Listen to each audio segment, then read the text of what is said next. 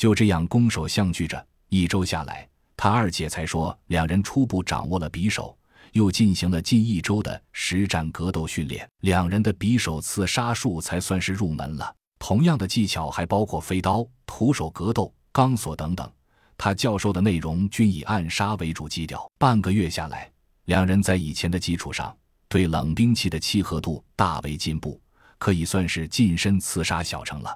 甄孝阳的飞刀技巧更加纯熟，可远可近，可快可慢，随身携带六把小飞刀。他二姐说：“如果六把不够，再给六十把也不够。”于是甄孝阳珍而重之的把飞刀囊敷在大臂上，反复练习，十五米内几乎可以指拿打呢，手法纯熟。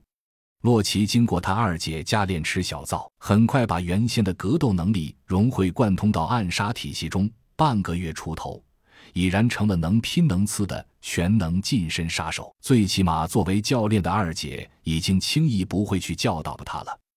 而后开始的是射击训练。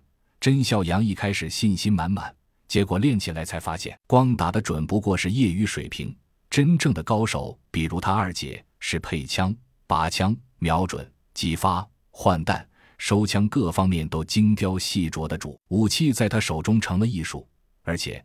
他还专门交代一零零六给甄小阳定制了一把 U 八八，这把枪膛线更密，导致初速更小，空腔效应降低，射程缩短，但噪音更小，穿透力极强，精准度高到令人发指。甄小阳练了一阵子，六百米距离上连续五枪，枪枪打断粉笔头。同时，他二姐还交给甄小阳一把 VSK 九四微声狙击枪。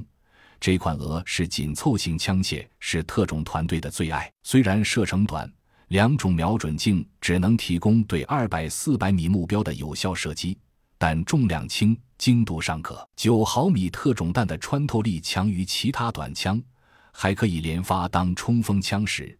使用亚音速子弹配合消音器，效果更是感人。总之，是一款特种用途的优秀枪支。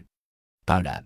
他二姐递给甄孝阳的这把可以称作 VSK 九四 A 的，是他自己的备用枪，研究所出品，借用的只是原品的机械模型，工艺上绝不是的粗制滥造可比，尤其是对全枪百分之九十五的部件采取了工程塑料化，让枪支更轻、更抗造，遇到金属探测，最多反映出一个打火机。